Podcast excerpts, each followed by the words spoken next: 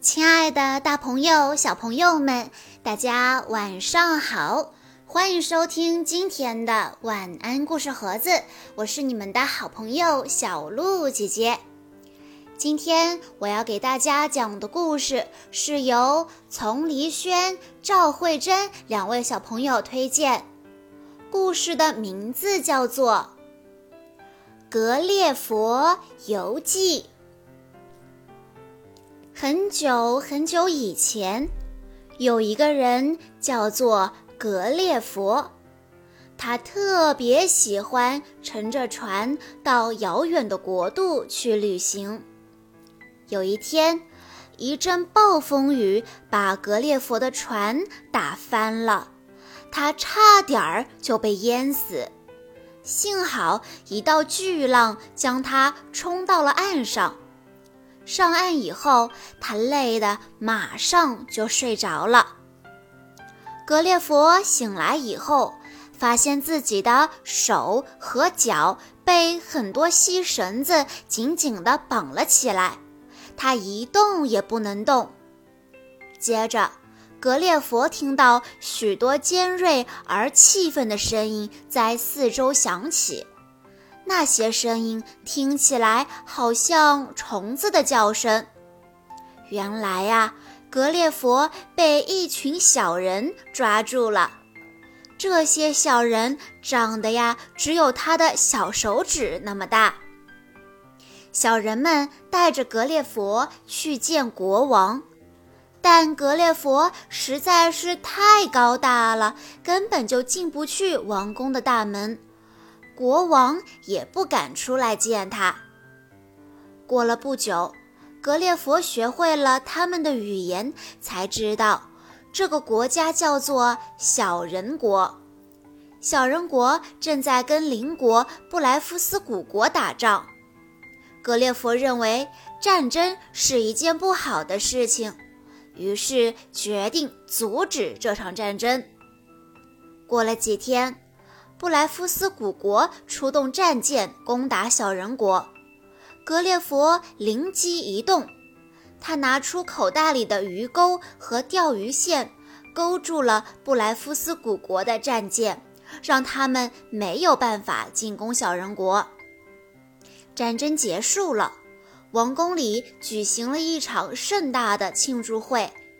但是在庆祝会中，有人不小心引起了火灾，王宫着火了。王后赶紧跑到自己的房间里躲起来，可是却被火海包围了。大家急忙接水救火，可是一点儿用都没有。格列佛毫不犹豫地撒了一泡尿，扑灭了大火。大家都管他叫英雄。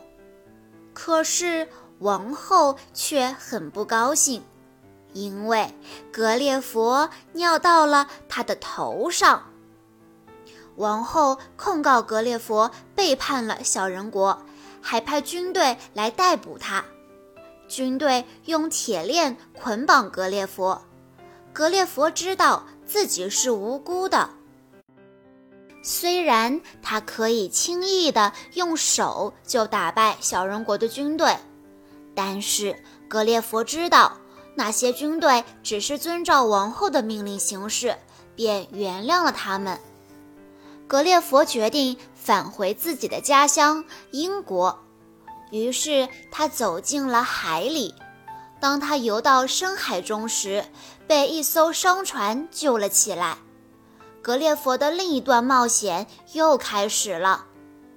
船在海面上平静地行驶了好几周。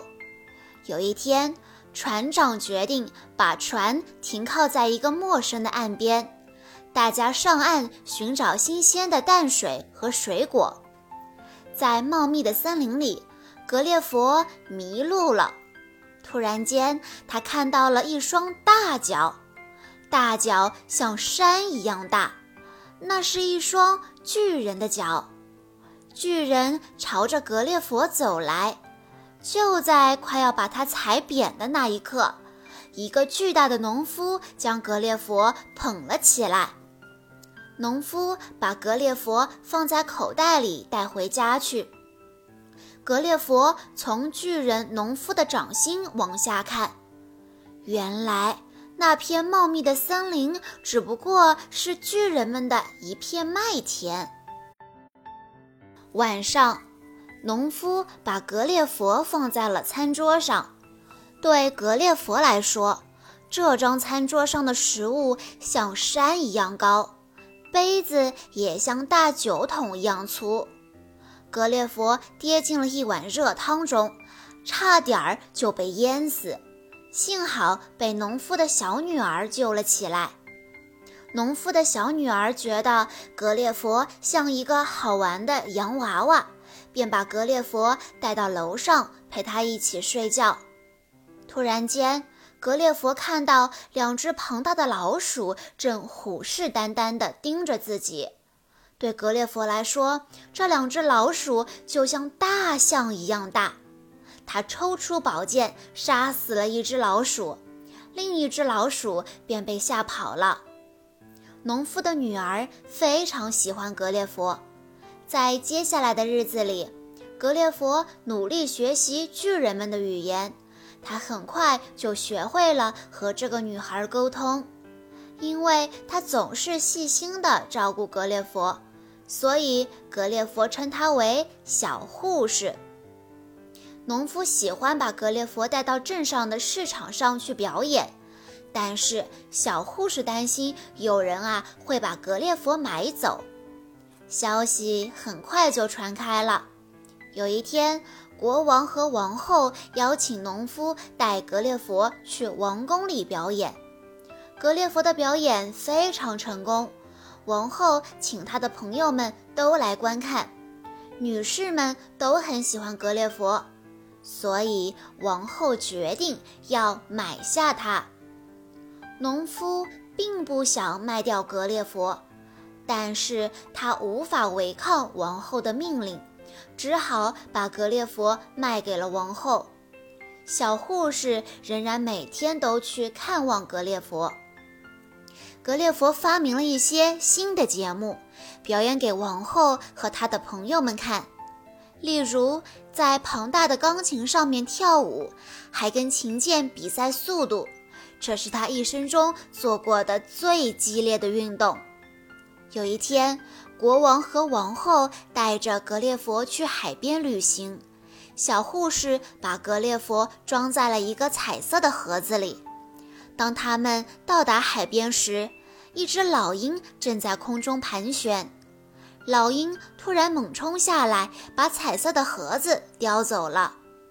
格列佛看到海面上有一艘船，于是他便使劲地摇晃。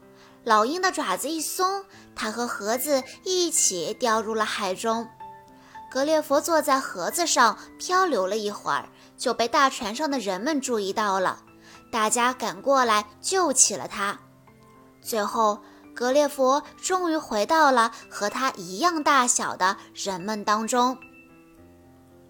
好啦，小朋友们，今天的故事到这里就结束了。